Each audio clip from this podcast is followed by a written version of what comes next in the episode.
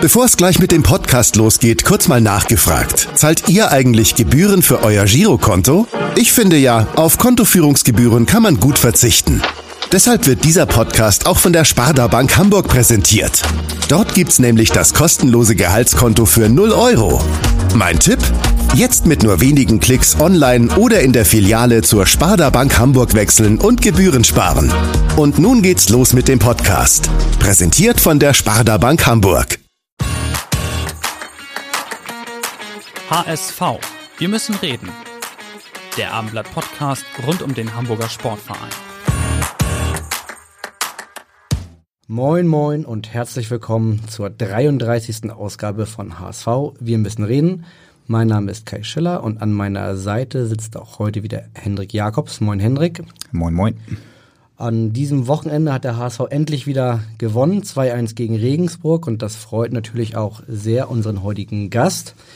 Und äh, anders als normalerweise wird unser heutiger Gast nicht von den HSV-Fans vorgestellt, sondern von seinen früheren Mitspielern vom SC Schwarzenbeck, mit denen er noch vor sieben Jahren mal gegen den HSV gespielt hat. Er war Spieler im Landesligateam beim SC Schwarzenbeck, hat die gegnerischen Stürmer immer wieder zur Verzweiflung gebracht. Einer der besten Torhüter, die wir äh, so überhaupt in Schwarzenbeck hatten, das muss man schon so sagen. Er ist einer der engagiertesten und ehrgeizigsten Personen auf und neben dem Platz gewesen. Aber dabei auch immer ein absoluter Teamplayer. Er konnte alles auf der Linie, ein Riesentalent als Keeper. Aber im Kreis vom Training wollte man ihn nicht dabei haben. Sagen wir so, es war limitiert, was er so am Ball konnte, aber er hat es trotzdem in dem Sinne mit Ehrgeiz wettgemacht. Er war sogar so ehrgeizig, dass er während der Vorbereitung darauf bestanden hat, äh, mit der Mannschaft die Ausdauerläufe zu machen sehr zum Leidwesen seiner Torhüterkollegen. In den ersten Spielen war er völlig entsetzt, wie man vor dem Spiel in der Konzentrationsphase bei uns denn ähm, irgendwelche Schlager oder weiß ich nicht, Rocky oder sowas lief. Sein Lieblingslied in der Kabine war von Buddy Ogün Margarete, Zwenka. Ich bewundere ihn dafür, dass er nicht trinkt und es trotzdem geschafft hat, so lange mit uns zusammenzuspielen und in der Kabine zu sitzen. Er ist einfach ein Megatyp.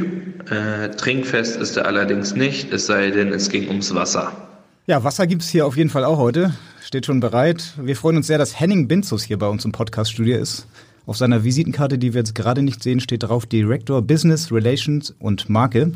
Was das genau bedeutet, darüber werden wir uns heute natürlich ausführlich unterhalten. Herzlich willkommen, Henning Binzus.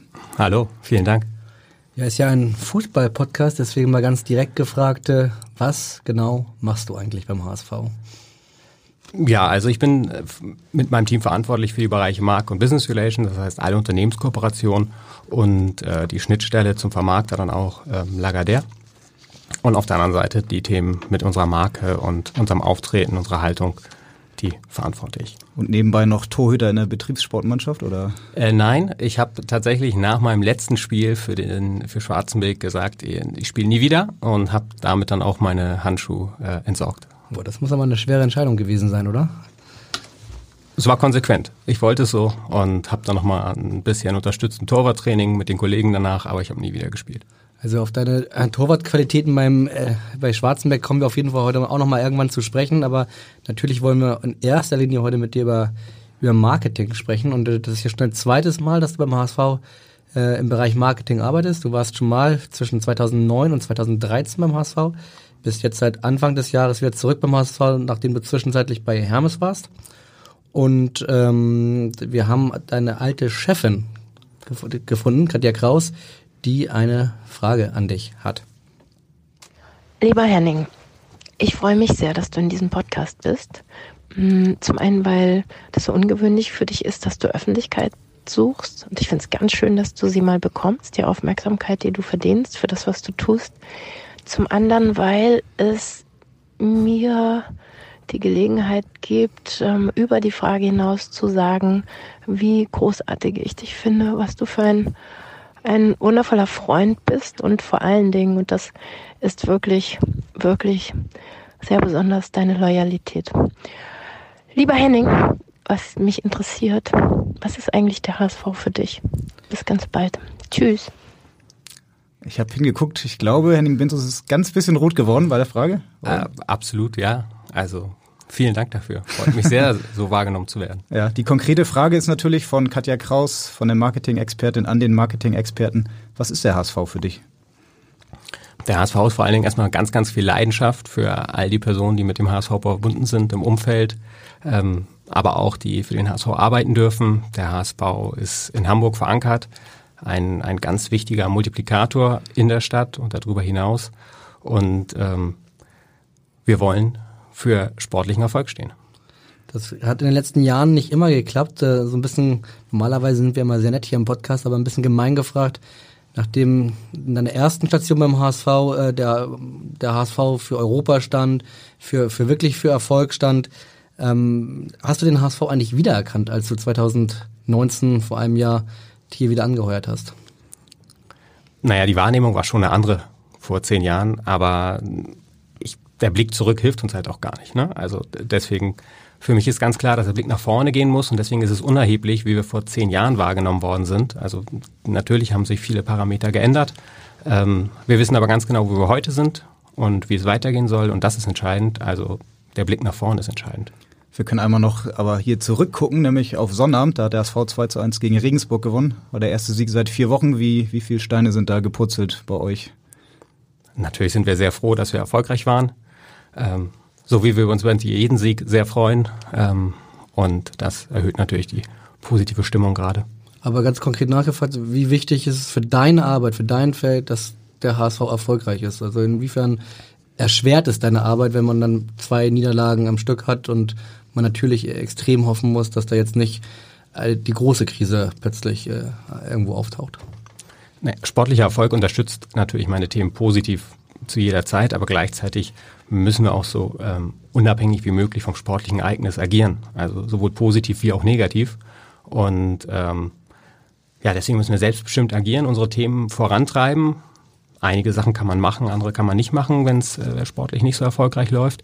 Aber im Prinzip haben wir einen klaren Plan und äh, deswegen müssen wir unabhängig dessen, wie diese aktuelle Situation ist und weil es ja auch ein langfristiges Thema ist, ähm, handeln. Aber du bist ja äh, dann beim Spiel würde ich mal tippen, in den, in den VIP-Räumlichkeiten und hast da direkten Kontakt zu allen, zu allen Sponsoren. Äh, merkst du dann, wenn, wenn der HSV siegt, dass dann die Stimmung natürlich gelöster ist und dass es irgendwie dein Arbeit dein Arbeiten erleichtert?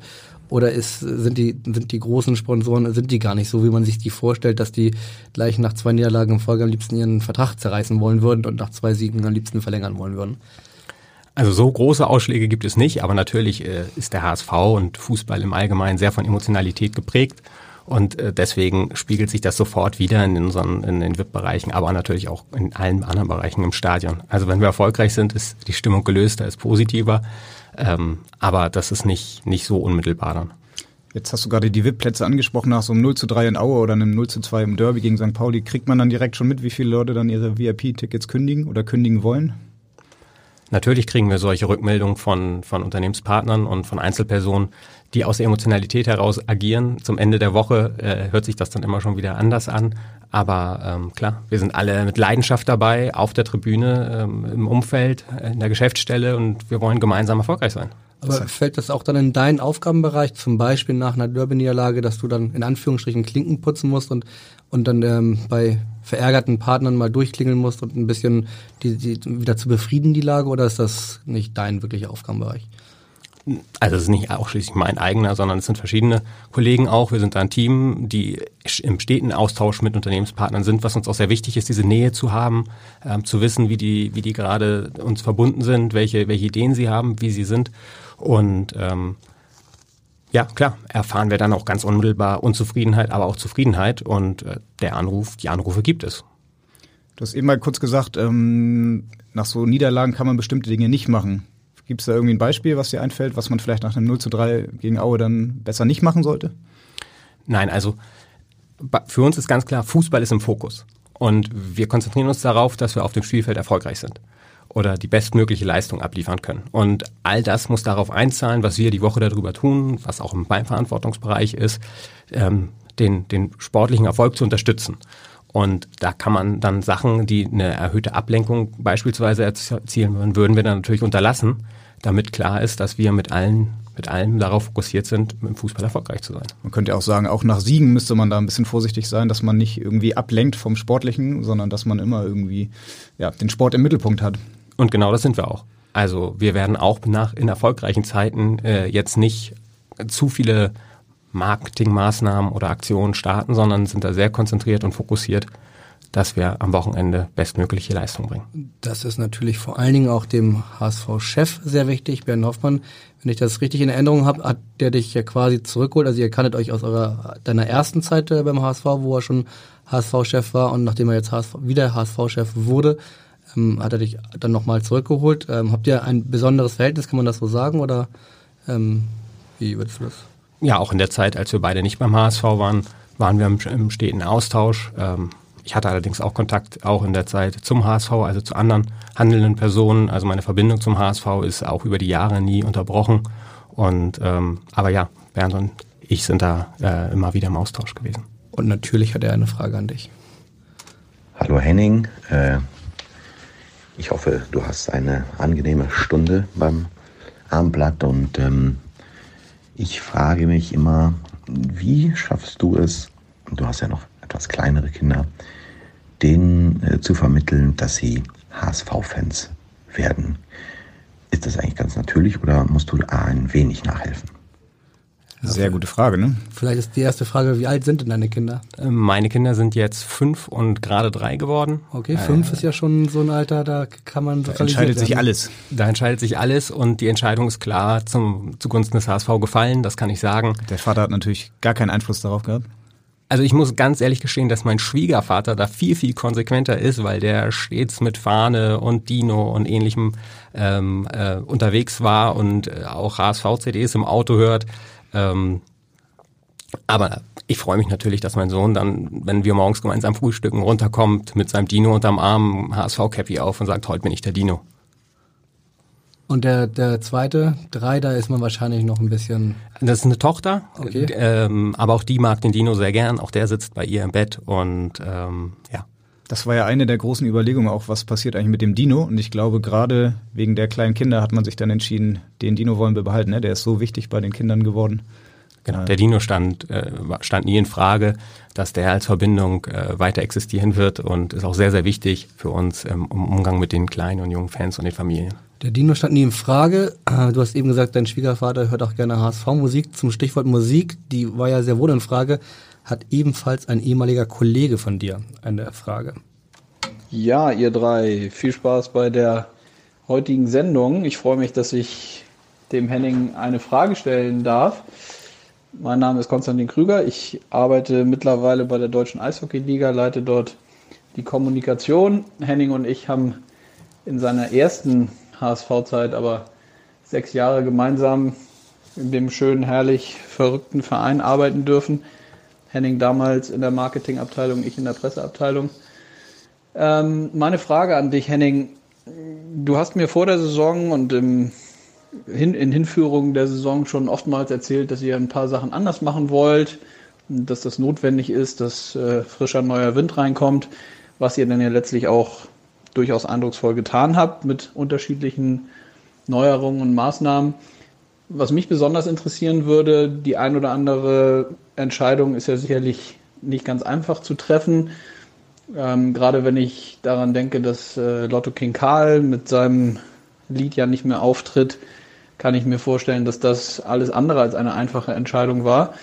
Bitte sag uns doch mal und sag mir mal, was letztlich wirklich den Ausschlag gegeben hat, dass ihr euch dazu entschieden habt und es wirklich umgesetzt habt, dass Lotto nicht mehr in der Stadionshow auftritt und somit ja ein, ja, für ganz, ganz viele Fans ein ganz, ganz äh, relevanter Inhalt vom, vom Anpfiff nicht mehr, nicht mehr da ist seitdem. Also, Ausschlag Lotto King Karl ist die, ist die Fachfrage vom Kollegen Konstantin Krüger. Also wir haben uns natürlich vor der Saison mit äh, ganz vielen verschiedenen Interessensgruppen und äh, ja, Fans, Unternehmenspartnern unterhalten und äh, haben auch vermittelt, wie wir uns neu aufstellen wollen und ausrichten wollen. Diesen, den Blick nach vorne, die Zukunftsorientierung ähm, und vor allen Dingen auch, dass der äh, Fußball im Fokus ist. Und der, wichtigste Tag der Woche ist halt der Spieltag. Und äh, in dem Zusammenhang haben wir dann auch gesagt, wie schaffen wir das, eine Spieltagsdramaturgie zu erzielen, die nochmal das Spielfeld die 90 Minuten weiter in den Vordergrund hebt und äh, da, als das Wichtigste abbildet des ganzen Spieltags und haben dann unsere NDR 2 Fanshow so gestaltet, dass wir verschiedene Themenblöcke haben und aber auch hin zum, zum Anpfiff eine höhere Emotionalität über die äh, Nordtribüne bekommen. Auch da waren wir immer wieder im Austausch mit den, mit den einzelnen Fangruppen und ähm, haben denen noch mehr, noch mehr Freiräume schaffen wollen, auch, dass sie ihre emotionalen Gesänge da haben können und ähm, ja, haben einfach ein, die Spieltagsgestaltung darauf ausgerichtet, dass der Fußball, das Spiel im Fokus ist mit einer mit äh, der Höhepunkt des Tages und äh, und einer Orientierung nach vorn, einer Zukunftsgerichtheit.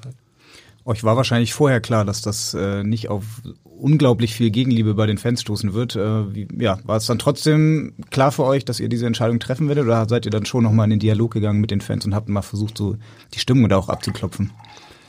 Na, Stimmung haben wir vorher abgeklopft. Also und bei den Partnern? Nein, auch bei den Fans. Auch bei den Fans, bei den Partnern, ähm, intern natürlich, aber auch wie wir uns positionieren wollen. Und ähm, dann ist die Entscheidung ganz klar von uns gefallen, dass wir so in die Saison gehen möchten, wie wir jetzt äh, agieren. Mhm. Es gab ja kritische Stimmen, die gesagt haben, Lotto King Karl hat auch gesungen, als der HSV noch in der Europa League gespielt hat. Ähm, was habt ihr denen gesagt? Ja, das ist korrekt, aber auch genau das ist halt der Blick zurück und äh, den Blick nach vorn, den wir, den wir gerichtet haben, um voranzukommen, äh, nicht mehr in den Rückspiegel zu gucken, den, den haben wir halt auch in dem Spieltag umsetzen wollen und setzen wir jetzt um und das ist, das ist unser Erlebnis, unser Spieltagserlebnis, an dem wir auch weiterarbeiten werden. Also das wird ja noch, wird ja immer weiter entwickelt dann auch so ein Tag. Aber ähm, und Fußball muss an diesem Spieltag der absolute Höhepunkt sein und alle müssen sich darauf konzentrieren, dass wir da gemeinschaftlich erfolgreich sind. Und dieses Verständnis haben auch die Fans. Also die wissen natürlich auch, dass sie durch ihren Einsatz, durch ihren, durch ihren Gesang, durch ihre Unterstützung zum Erfolg des Spieltags beitragen. Aber ihr habt ja jetzt ein sehr emotionales Erlebnis, Lotto King Karl, ehrlicherweise ausgetauscht gegen ein anderes sehr emotionales Erlebnis. Mein Hamburg liebe ich sehr. Das wird nicht jetzt mehr live eingesungen von Lotto, äh, wie, äh, wie, wie von Lotto, sondern kommt vom Band, ist ja aber auch, das ganze Stadion geht da mit und, und, und alle, alle freuen sich, wenn das eingespielt wird. Es kommt ein paar Minuten, glaube ich, später als Lotto, oder wie war das? Es kommt deutlich früher. Deutlich früher, okay. Und ähm, nichtsdestotrotz, äh, weil du gesagt hast, äh, wir wollen wieder voll auf, auf den, den Schwerpunkt auf, auf das Spielfeld und so, es ist ja trotzdem ein Show-Element, das jetzt einfach ausgetauscht worden ist, würde ich sagen. Oder ist das falsch? Also das sehe ich anders. Also es ist so, dass es weiter vorgelagert ist. Das ist ein Element, wo die wo die Nordtribüne mitsingt, das ist korrekt. Ähm, aber danach kommen halt noch diese, diese Elemente, dass, dass, frei, dass der freie Gesang da ist und auf Übergang in die, in die, in die, die Mannschaftsaufstellung und damit die Emotionalität auf den Anpfiff hin gesteuert wird.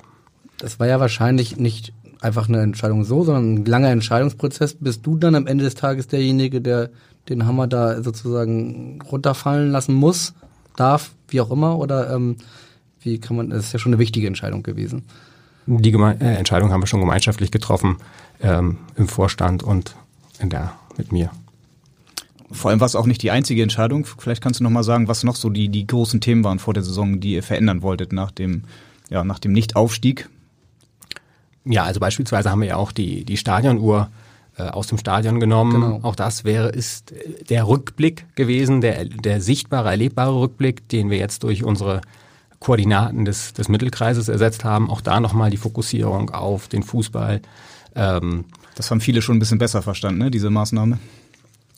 Wir haben ähm, auch die, die Darstellung, also die, die, die, die, die Fanshow ähm, stärker wieder in unsere Vereinsfarben gesetzt, genauso wie auch unsere Saisonkampagne, also in ähm, mehr das Blau wieder hervorgehoben, unser HSV-Blau. Wir haben eine stärkere Interaktion mit den, mit den Fans, also Mannschaftsaufstellung und, ähm, und dann auch ähm, der, die Vorstellung des Trainers nochmal an dem Spieltag ist interaktiver aufgegriffen. Die Themenblöcke sind stärker dabei verankert und ja.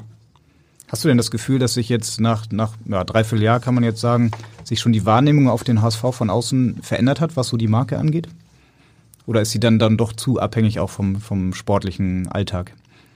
Nein, also ich würde schon sagen, dass wir, also Marke, Markenentwicklung oder überhaupt, also Marke im Sport ist ja vor allen Dingen Haltung und, und wahrnehmbar, erlebbares Auftreten. Ähm, das hat sich schon verändert. Also das wird uns auch so wiedergespiegelt. Und ähm, von daher, da sind wir auf einem guten Weg ähm, nach vorne und wollen den auch weitergehen und weiter daran arbeiten, äh, positiv zu wirken. Du bist ja verantwortlich für die Marke HSV und wie schwer ist es gerade im Bereich Fußball, eine Marke zu, zu positionieren? Dazu hat ebenfalls ein ehemaliger Kollege von dir eine Frage. Hallo nach Hamburg. Ich bin Stefan Wagner von 2008 bis 2016 Marketingleiter des HSV und Geschäftsführer der HSV Stiftung der Hamburger Weg. Seit 2017 habe ich ein eigenes Büro für Nachhaltigkeitsthemen und bin in dieser Rolle unter anderem stark bei der TSG Hoffenheim engagiert, beim DFB sowie insbesondere im Klimaschutz aktiv. Äh, nun aber zu meiner Frage an dich. Wir haben auch mal eine Kampagne in den Sand gesetzt, weil unsere Botschaft und das, was wir dann auf und neben dem Platz gezeigt haben, nun ja äh, nicht ganz stimmig war. Wie gehst du damit um, dass man im Fußball und sicherlich auch beim HSV die Markenkommunikation eben nur bedingt belastbar planen kann? Ja, ist Markenkommunikation im Fußball besonders schwierig. Also auf der einen Seite haben wir natürlich das sportliche Ereignis, was immer mal wieder dazu führen kann, dass, ähm, dass das Kommunikation überlagert, also das sportliche Ergebnis äh, stärker wahrgenommen wird.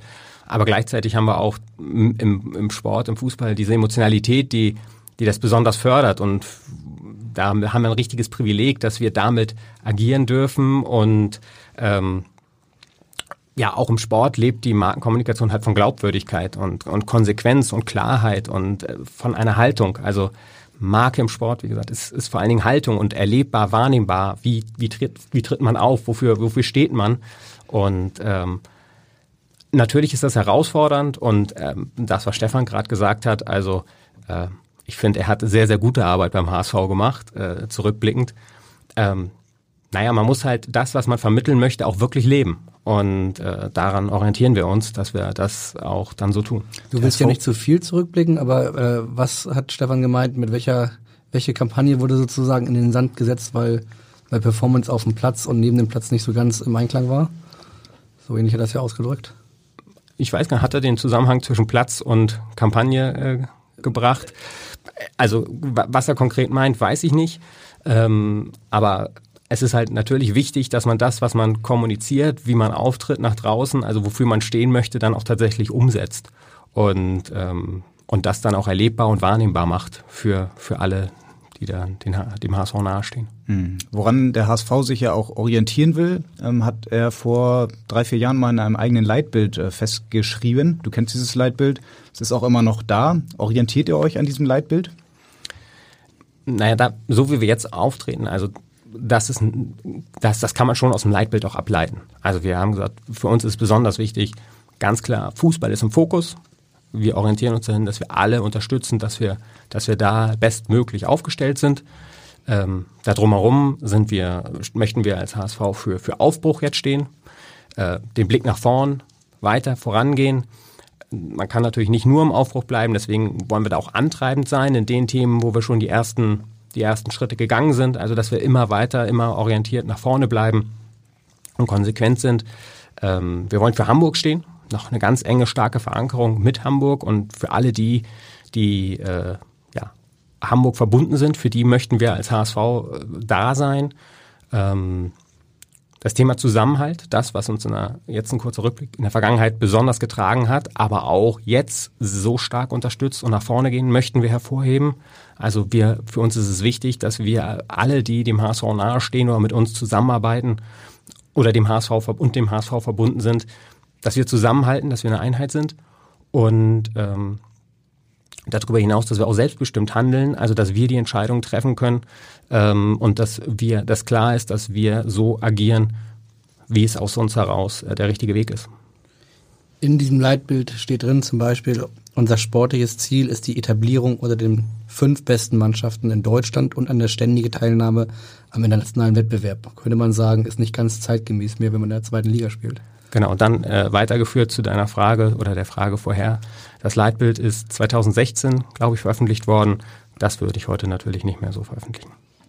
Ist es denn trotzdem wichtig, ähm, das ist ja auch eine, eine Unternehmensstrategie, dass man sich hohe Ziele setzt?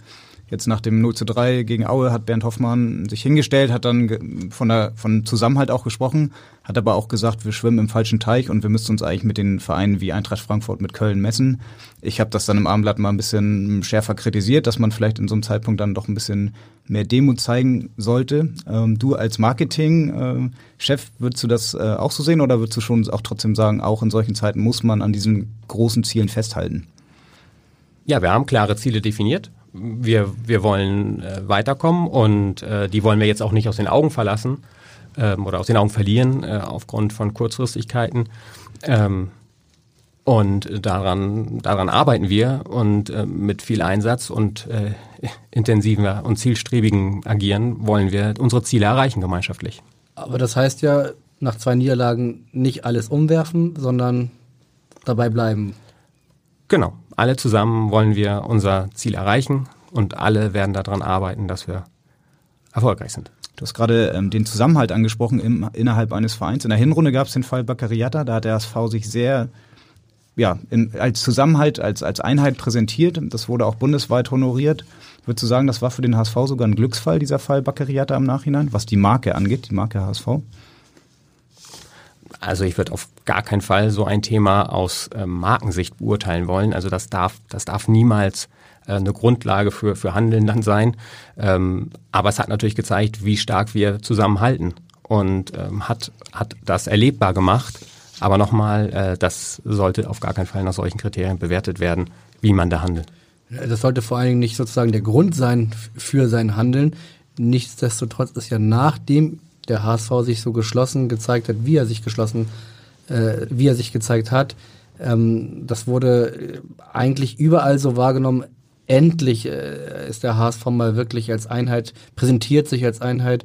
Ähm, hat, die Frage, die Henrik gestellt hat, würde ich jetzt trotzdem nochmal stellen. Also auch wenn das natürlich nicht das Handeln beeinflussen darf, aber kann man im Nachhinein sagen, auch wenn die Frage vielleicht ein bisschen makaber ist, aber war das für die Marke HSV im Endeffekt gut, dass es dann so gelaufen ist, wie es gelaufen ist? Naja, nochmal, Handeln und Glaubwürdigkeit, das prägt eine Marke. Und wir haben so gehandelt und wir sind damit glaubwürdig, dass wir vorher gesagt haben, wir stehen für Zusammenhalt und das haben wir auch getan. Und na klar ist das dann positiv äh, wahrnehmbar, dass wir auch so agieren, wie wir es ankündigen. Diesen Zusammenhalt gab es ja in den vergangenen Jahren nicht immer beim HSV. Es gab viele Personalwechsel, teilweise ja, wurde von Chaos dann gesprochen, gerade außerhalb des HSV. Kann man mit Marketingmaßnahmen eigentlich dagegen steuern, gegen solche Entwicklungen, ähm, gerade wenn, wenn sich so ein Verein ähm, ja, neu aufstellen muss und immer wieder sein Personal austauscht? Na nochmal, oder Marketing ist das erlebbare Handeln, das Agieren. Und wenn dann immer Wechsel sind, dann glaubt man das nicht, was, äh, wofür wir stehen wollen. Und ähm, deswegen ist es natürlich gut, wenn die handelnden Personen verbunden mit dem, wofür wir stehen wollen, dann auch langfristig da sind und diesem gemeinschaftlichen Ziel ähm, zusammenwirken können. Ähm, das Ganze kann man ja sogar messen und das Ganze wird ja auch gemessen, zum Beispiel in einer Studie der, der Uni Braunschweig, ähm, wo jedes Jahr aufs Neue gemessen wird, wie sich die Marke eines Clubs ähm, positioniert. Der HSV hat da tatsächlich nach dem Fall Jatta im vergangenen Jahr den größten Sprung von allen Clubs gemacht, wobei man sagen muss, der HSV war in den letzten Jahren, äh, ich glaube, das kann man so sagen, katastrophal positioniert, hat aber jetzt einen Sprung von Platz 24, die ersten 36 werden gemessen, von Platz 24 auf den 12. Rang gemacht. So einen so einen großen Sprung hat keine andere äh, Marke, Bundesliga-Marke gemacht. Ähm, wird nochmal gefragt, hat das was mit Yada zu tun? Hat das was mit euren ganzen Maßnahmenkatalog zum Anfang der Saison zu tun? Ist das ein bunter Strauß aus allem vielleicht? Was ist für dich der größte, der größte Faktor gewesen? Na, erst einmal freut uns das sehr, dass wir diese Wahrnehmung bekommen haben und dieses, dieses positive Ergebnis ähm, da, da erhalten haben. Zeigt uns auch, dass wir da auf dem richtigen Weg sind und äh, es anspornt daran weiterzuarbeiten. Ähm, die größten, die größten ähm, ja, Elemente, nach denen wir positiv bewertet worden waren, Attraktivität der Marke, äh, Sympathie und Qualität der Arbeit. Und ähm, danach, danach positiv bewertet zu werden, zeigt, dass das, dass das Gesamtbild auf einem positiven, guten Weg ist und äh, nicht von Einzelmaßnahmen getrieben ist, ähm, zumal es sich ja auch auf die Saison bezieht. Ist das eine relevante Studie für dich? Also in den vergangenen Jahren hätte ich das deine Vorgänger gefragt, hätten sie wahrscheinlich, weiß ich nicht, aber öfter gesagt, hm, so wichtig ist das gar nicht, weil der HSV war wirklich sehr, sehr schlecht äh, dargestellt in dieser Studie. Jetzt, wo ihr äh, dann relativ weit nach oben mittlerweile wieder gekommen ist, da nochmal nachgefragt. Also wie, wie wichtig ist diese Studie? Wird die, ist die in der Branche, hat die eine Relevanz oder? Naja, also, die gibt's glaube ich, seit elf Jahren jetzt. Genau. Das heißt, äh, es ist wiederkehrend, das heißt, das heißt, du kannst es wirklich vergleichen im, zu, den, zu den vorangegangenen Jahren. Deswegen kannst du daraus eine Ableitung für, für, für die Arbeit, ähm, die du als, als Team beim HSV leistest, äh, ziehen. Ähm, wichtig sind natürlich die, die Anknüpfungspunkte, die wir hier direkt in Hamburg haben äh, mit unseren Fans. Also da die erlebbare Wahrnehmung ist uns, ist uns wichtig. Aber ja, ein positives Studienergebnis äh, hilft uns auch weiter. Du hast ja gesagt, die ähm, Marke Hamburg ist für euch auch sehr wichtig. Es gibt ja mittlerweile, ja, sieht man sehr häufig die, die Pullover mit diesem Hamburg-Logo drauf. Ist das jetzt eher Merchandising? Hat das auch was mit Marketing zu tun? Ist das ein Teil dieser, dieser Idee, Hamburg noch stärker in den Fokus zu rücken? Ja, Merchandising ist auch immer ein Ausdruck der Marke, also wie man damit, wie man damit umgeht. Ähm, und die Verbindung zu Hamburg äh, auch dazu erlebbar zu machen und sichtbar zu machen, ist uns schon wichtig auch, ja. Du hast ähm, ein Teilbereich äh, deiner Arbeit ist äh, auch der die Sponsoreninitiative Hamburger Weg und ähm, auch hier haben wir eine Frage an dich von einem deiner Vorgänger. Eike Güllenswert, Lager der Sports. Lieber Henning, folgende Frage habe ich an dich. Im Jahr 2006 initiierten die beiden damaligen Vorstände Bernd Hoffmann und Katja Kraus, unterstützt durch Sport 5 Lager der Sports, das erste CSR-Projekt im deutschen Profifußball, den Hamburger Weg. Ole von Beust übernahm damals die Schirmherrschaft. Meine Frage an dich lautet, Henning, habt ihr kurz- oder mittelfristig Pläne, den Hamburger Weg wieder zu alter Stärke zurückzuführen, aus seinem Dornröschenschlaf zu erwecken. Nach meinem Dafürhalten bietet sich eine wunderbare Gelegenheit in unserer heutigen Zeit, in der es mehr um das Why als das What geht, um Responsibility, Sustainability oder Trust, dieses hervorragende Projekt wieder zu alter Stärke zu führen viele englische Begriffe. Bevor wir, äh, bevor du die Frage konkret beantwortest, musst du vielleicht einmal ganz kurz den Hörern erklären, was eigentlich genau der Hamburger Weg ist. Der, der Hamburger Weg ist ursprünglich als Sponsoring-Initiative gegründet worden und die ähm, Stiftung für Kinder und Jugendliche in der, in der Metropolregion Hamburg und hat drei Schwerpunkte dabei, Sport, Bildung und Soziales. Und ähm, in, diesem, in diesem Konstrukt äh, entwickeln wir Projekte oder haben wir Projekte, mit denen wir wie gesagt, Kinder und Jugendliche unterstützen. Und ähm, ich kann Eike nur recht geben, dass es weiterhin ein, ein, ein, aus meiner Sicht auch ein sehr relevantes Thema sein wird und äh, dass wir da auch intensiv dran arbeiten, dass wir den Hamburger Weg wieder in den Fokus rücken. Ähm, dafür brauchen wir eine, eine große Wahrnehmung in der Stadt, daran arbeiten wir und ähm, auch die entsprechende Relevanz mit unseren Projekten und Themen, die wir die wir künftig angehen wollen. Das heißt also, was meint er mit Dornröschenschlaf und wie, wie kann man den Hamburger Weg wieder eine größere Relevanz verschaffen? Also was kannst du ein bisschen konkreter machen? Also ursprünglich war es ja schon so, dass ähm, der, wenn, wenn es Aktionen mit dem Hamburger Weg gab, dass ein sehr hohes mediales äh, Interesse bestand dahinter mit den Spielern. Die Spieler waren dabei, die, äh, die Medien aus Hamburg haben darüber berichtet. Das hat natürlich auch ähm, eine positive Wahrnehmung gehabt. Und in den, in den letzten Jahren jetzt als Stiftung äh, hat, der, hat die Stiftung sehr gute Arbeit geleistet im, im Umfeld mit den Kindern, mit, mit tollen Projekten.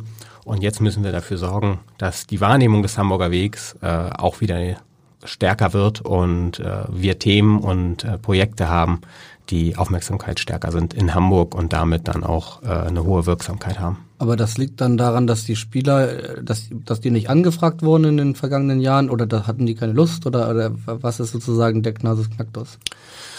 Also ich glaube, dass es auch damit zusammenhängt, dass das Thema an sich des Hamburger Wegs, die Projekte nicht mehr, nicht mehr so, nicht mehr so stark waren, dass wir, äh, dass darüber berichtet worden ist und ähm, deswegen müssen wir daran arbeiten, dass wir das auch wieder stärker in den Fokus holen.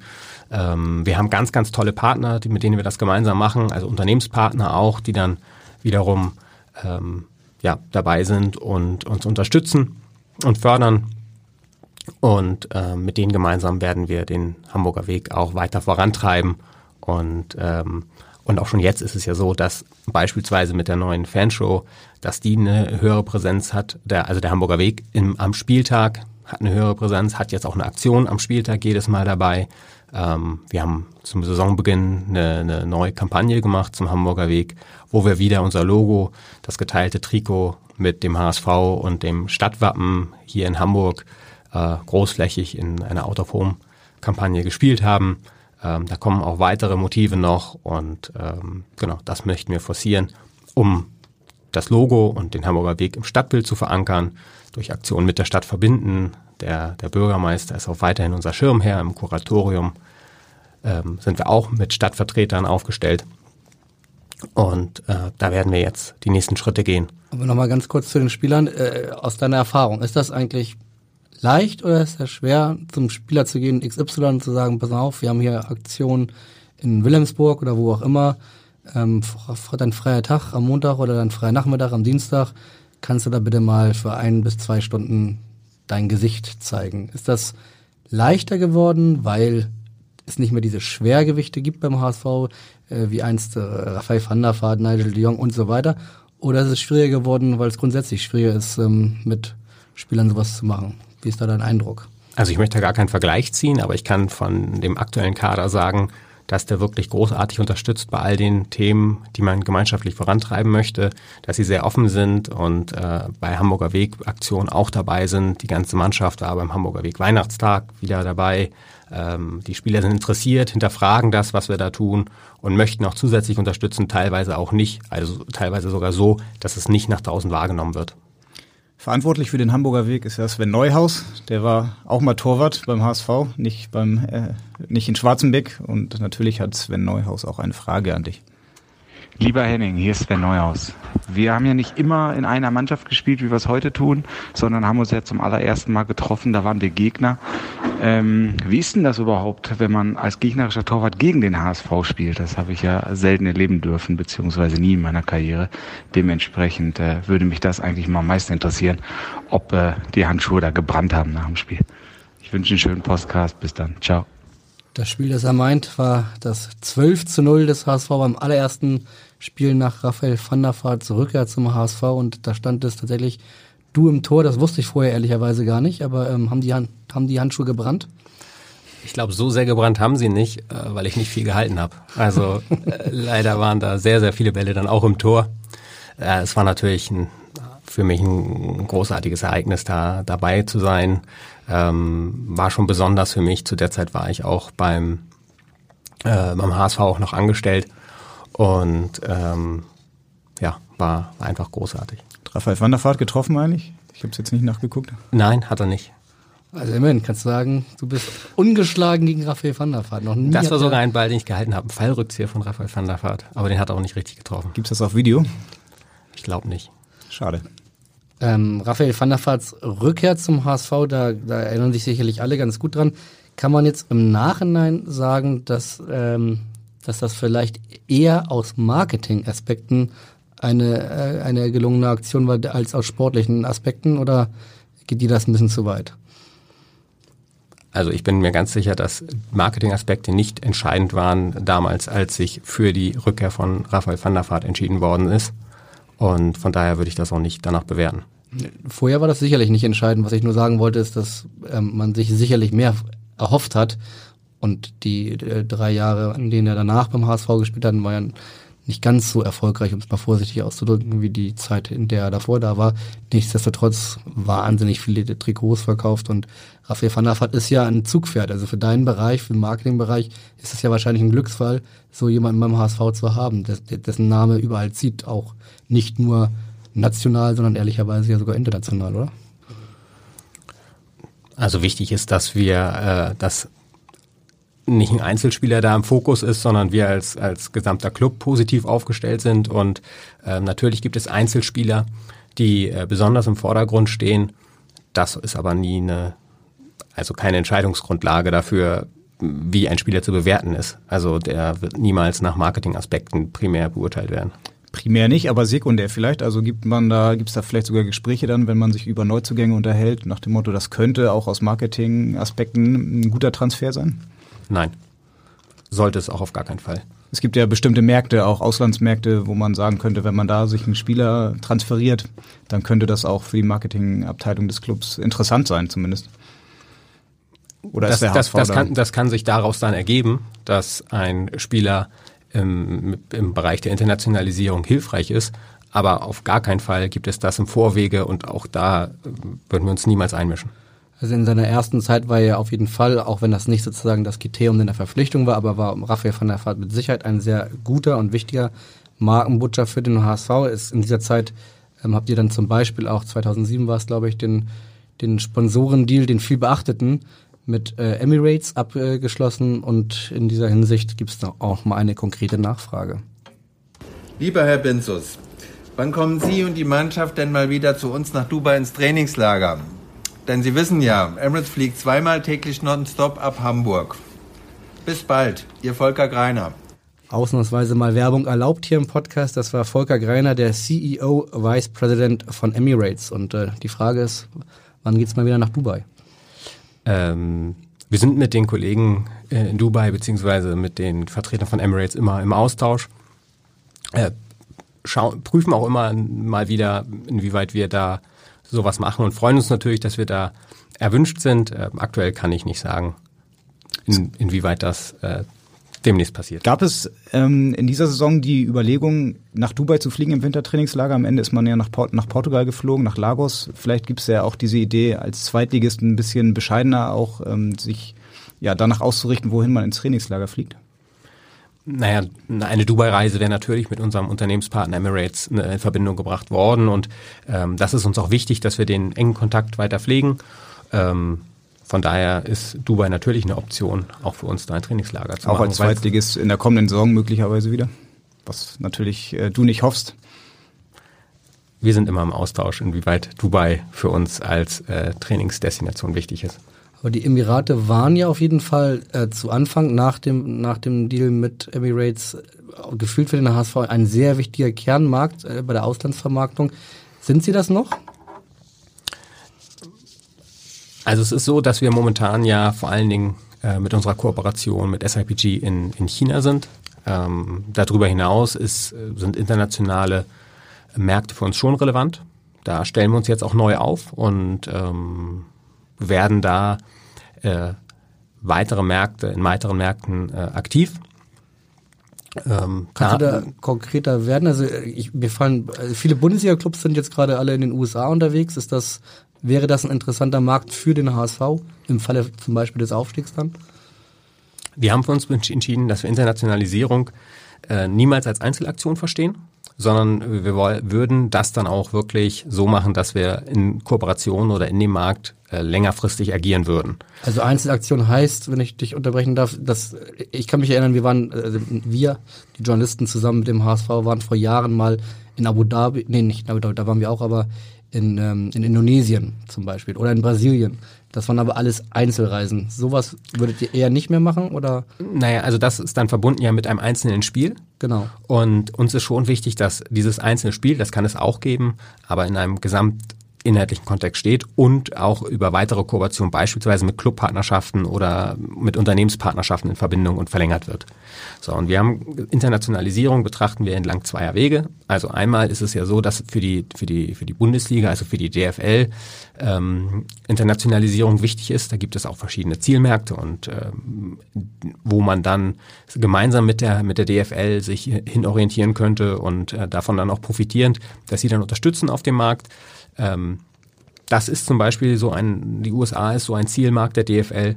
Äh, wir haben für uns aber auch gesagt, neben dieser Orientierung mit der DFL, wo wir schauen, was ein zweiter Markt sein könnte, neben China für uns, was auch Also China sozusagen steht fest und der zweite? Genau, China steht fest als Zielmarkt, äh, ist, da sind wir präsent und es, wir benötigen oder wir würden dann einen zweiten Zielmarkt entlang der DFL-Richtlinien uns äh, suchen können, wenn wir da mit der DFL gemeinsam agieren wollen. Aber zum anderen haben wir auch gesagt, was ist für uns ein, ein wichtiger, unmittelbar erreichbarer Markt für uns, wo wir eine hohe Schnittstelle und hohe Interaktion äh, erzielen können und werden uns da jetzt auch stärker auf den dänischen Markt konzentrieren. Wahrscheinlich, weil Dänemark äh, in der Nähe ist. Und, äh Dänemark ist in der Nähe. Wir wissen, dass äh, wir ein sehr hohes Interesse dänischer äh, in Dänisch wohnen oder Dänen an dem HSV haben. Äh, wir haben da auch sehr, sehr viele Fans noch. Wir haben natürlich auch die, die, äh, ja, den, den, die Verbindung zum Kopenhagen. Und ähm, Welche Verbindung nach Kopenhagen? Also du meinst jetzt eine die, die Fanfreundschaft im Prinzip. Okay. Mhm. Ähm, und ähm, genau, da werden wir jetzt mit, mit verschiedenen Aktionen, mit der Fußballschule beispielsweise nach, nach Dänemark uns orientieren, um da dann auch äh, wieder eine höhere Präsenz zu haben und ja, schlussendlich auch davon zu profitieren, wenn uns dänische Fans unterstützen in Hamburg. Ihr habt ja Fußballschulen oder die Fußballschule des HSV schon nach China exportiert. Es gibt ja die Kooperation mit SIBG. Jetzt hat man da länger nichts mehr gehört. Wie ist denn da der aktuelle Stand eigentlich? Läuft die Kooperation noch so, wie ihr sie gestartet habt? Also es sind zwei Sachen. Wir haben in China zum einen äh, unsere Fußballschule und wir haben eine Kooperation mit SIPG. Und äh, der, die Kooperation mit SIPG, da sind vor allen Dingen Themen wie Nachwuchsarbeit und ähm, ja, Clubentwicklungsthemen. Und ähm, ja, mit denen sind wir im Austausch und natürlich leider aufgrund der aktuellen Gegebenheiten gerade gibt es da andere Themen. Auch das Coronavirus. Ja, und ähm, von da, aber wir sind mit denen im Austausch und arbeiten gemeinschaftlich an unserer Partnerschaft. Stichwort Coronavirus, hat das irgendeine Auswirkung auf eure äh, Partnerschaft mit SAPG? Also gibt es jetzt irgendwelche Reisen, die in mittelfristiger Zeit anstehen, die jetzt gecancelt werden müssen, weil ja, weiß genau, jeder? Ja, genau so. Also Reisen gibt's nicht. Ähm, es, ist, äh, es ist auch schwieriger, im Austausch zu sein mit dem Club gerade, ähm, weil die nicht, an, weil die nicht zusammen sind dort in, in China. Also Was heißt, weil die nicht zusammen sind? Die Mannschaft ist beispielsweise, ich weiß nicht, ob sie da momentan noch sind, die waren im Ausland und haben da ein längeres Trainingslager gemacht.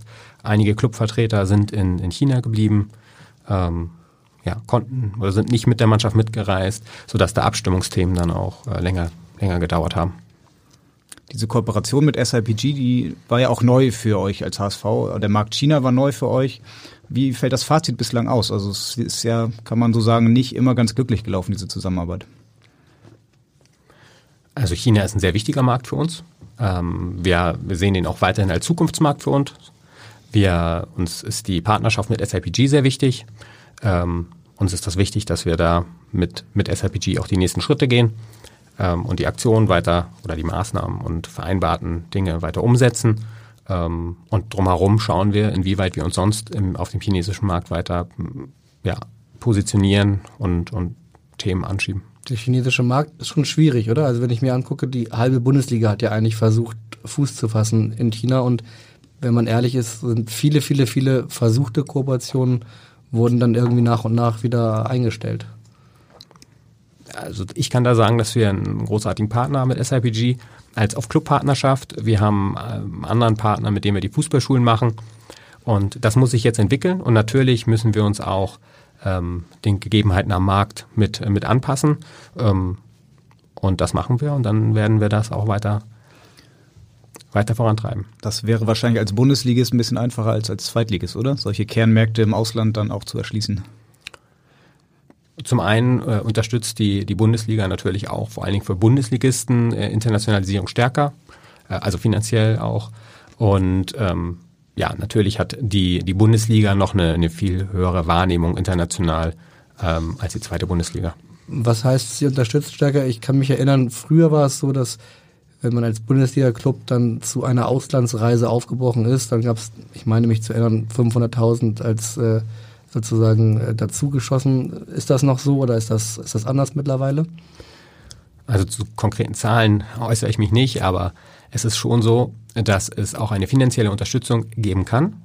Ähm, allerdings nicht per se für Reisen, sondern tatsächlich gibt es da verschiedene Maßnahmenkataloge, ähm, die erfüllt werden müssen und dann kann man auch Unterstützung der Bundesliga erhalten. Der FC St. Pauli hat jetzt zweimal eine Reise in die USA gemacht. Habt ihr euch da mal ausgetauscht mit dem, mit dem FC St. Pauli, wie da die Rückmeldungen waren, was den Markt USA angeht? Äh, nein. Und wie würdest, du, wie würdest du es aus der Ferne betrachten? Ist das, du hast ja eben gesagt, ihr macht, ähm, ihr, ihr würdet gerne in der Zukunft nicht mehr Einzelaktionen, sondern immer ein, ein, ein, ein Gesamtpackage sozusagen äh, haben wollen. Bei St. Pauli würde mir jetzt äh, als entfernter Beobachter auffallen, okay, die haben mehrere US-Sponsoren, da macht das vielleicht durchaus auch Sinn, äh, so eine Partnerschaft äh, in den nordamerikanischen Bereich. Ähm, würdest du es auch so sehen? Also ist das aus deiner Sicht ein, aus der Ferne betrachtet eine ein gelungene Partnerschaft, die die da anstreben? Ich glaube, die machen das gut. Das äh, mit ihrem, mit ihrem Markteintritt in den USA, da auch vor Ort zu sein, äh, verschiedene Aktionen zu machen, Spiele zu machen, äh, gemeinsam mit ihren Unternehmenspartnern da vor Ort was zu machen. Das ist schon ganzheitlich gedacht bei denen. Und wenn wir dann auch mal das Thema USA abschließen, du hast gesagt, die USA könnten ein Markt für euch werden. Ähm, wie stelle ich mir das jetzt vor? Sucht ihr einen Partnerclub oder habt ihr vielleicht sogar schon einen? Was wären die nächsten Schritte, die, du jetzt mit deiner Abteilung angehen musst? Also wir haben verschiedene äh, Zielmärkte für uns bewertet. Äh, natürlich nach solchen Kriterien wie äh, eine, eine Nähe zu Unternehmenspartnern, die wir schon haben, äh, eine Relevanz von Unternehmen für, für Hamburg, für uns, ähm, Erreichbarkeiten und ähm, ja, Möglichkeiten der Kooperation. Ähm, diese, diese Auswertung haben wir, haben wir durch, durchgeführt und sind da jetzt auch in Gespräche in verschiedenen Konstellationen. Und sobald wir da was haben, werden jetzt wir hier im Podcast äh, werden wir es erfahren.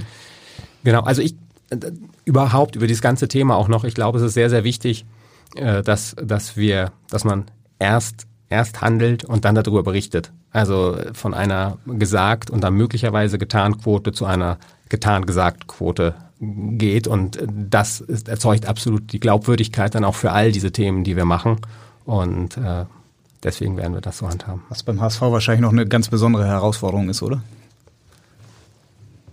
Die getan gesagt Quote. Ja.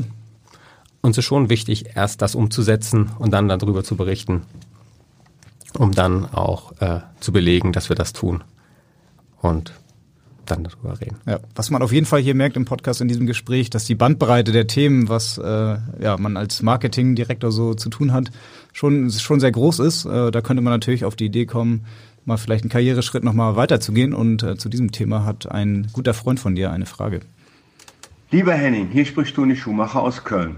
Ich erinnere mich noch gerne an unsere Kabinengespräche. Und jetzt drehe ich den Spieß mal um und frage dich. Wann sehe ich dich auf einem Managerposten in der Bundesliga? Liebe Grüße von deinem alten Weggefährten Toni. Bevor du auf die Frage antwortest, vielleicht einmal ganz kurz erklären, was sind, welche Kabinengespräche meint Toni Schumacher? Äh, ja, ich freue mich sehr. Nicht in Schwarzenbeck. Nein, ich freue mich sehr, dass Toni eine Frage gestellt hat. Ähm, mit Toni verbindet mich äh, in der Zeit, als ich äh, für Hermes tätig war und da die Premium-Partnerschaft mit der Bundesliga äh, verantwortet habe, ein, ein Management-Format, das wir in den Kabinen von verschiedenen Bundesliga-Clubs gemacht haben. Da haben wir ähm, den Transfer von Sportentscheidern und Unternehmensführern ähm, hergestellt und gesagt, wo, wie, wie kann das verbunden werden, wie, wie wird im Sport entschieden, wie, welche Relevanz hat das für Unternehmen.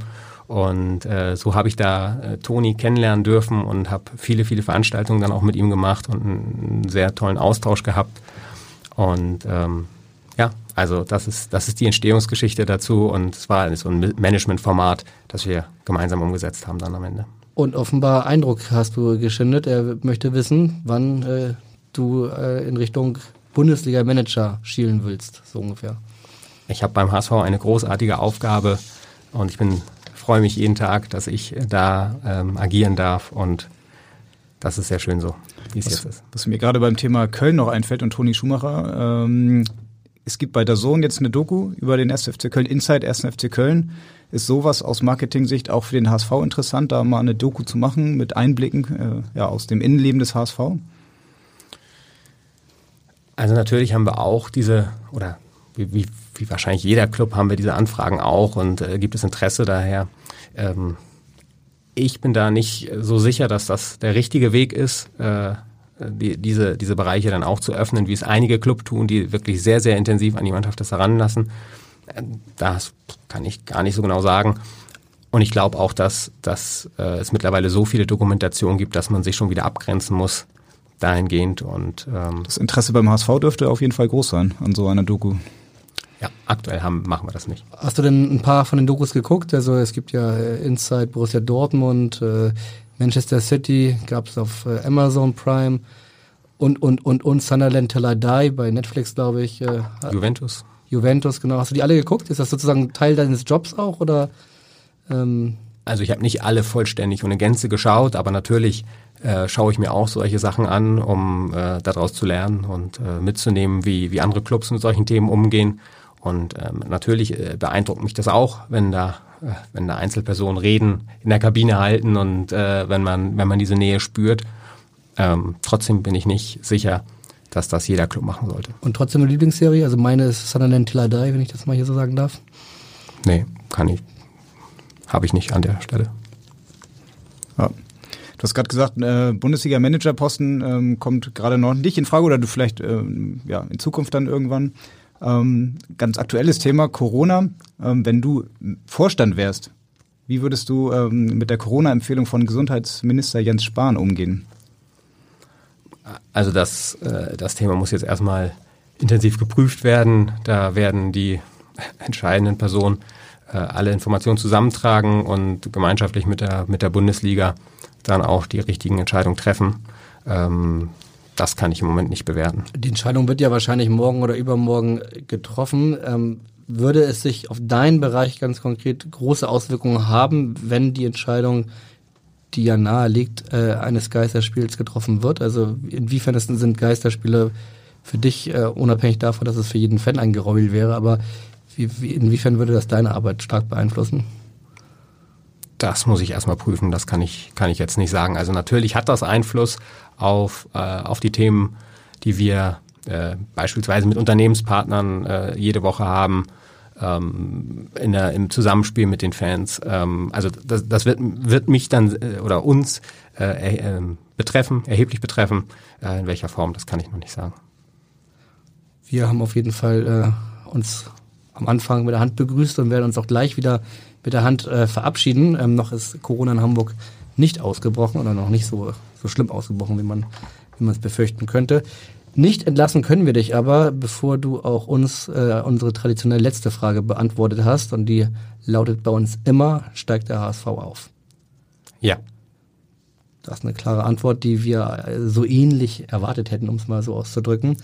Ähm, aber ein schönes Schlusswort. Henning Binzus, ganz, ganz, ganz herzlichen Dank für deinen Besuch hier bei uns. Also hat auf jeden Fall viel Spaß gemacht. War ein anderer Einblick mal in einen Bereich, der sonst eher selten äh, beleuchtet wird. Ähm, wir werden dann nächste Woche wieder hier an dieser Stelle HSV, wir müssen reden, zu hören sein. Und äh, in eigener Sache, mit wem dieser Podcast gefällt, der kann den natürlich äh, gerne auch abonnieren auf sämtlichen Podcast-Apps, die es in dieser Welt gibt. Immer kostenlos. Ähm, gab es jetzt auch vorher schon schöne Folgen mit Dieter Hecking, mit Olympiasieger Mo Fürste, mit Jonas Bold, mit Bernd Hoffmann, mit der Band Abstach und, und, und. Also kann man auch alle nachhören, wenn man möchte.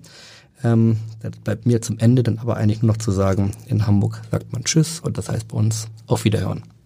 Tschüss. Vielen Dank für das Gespräch.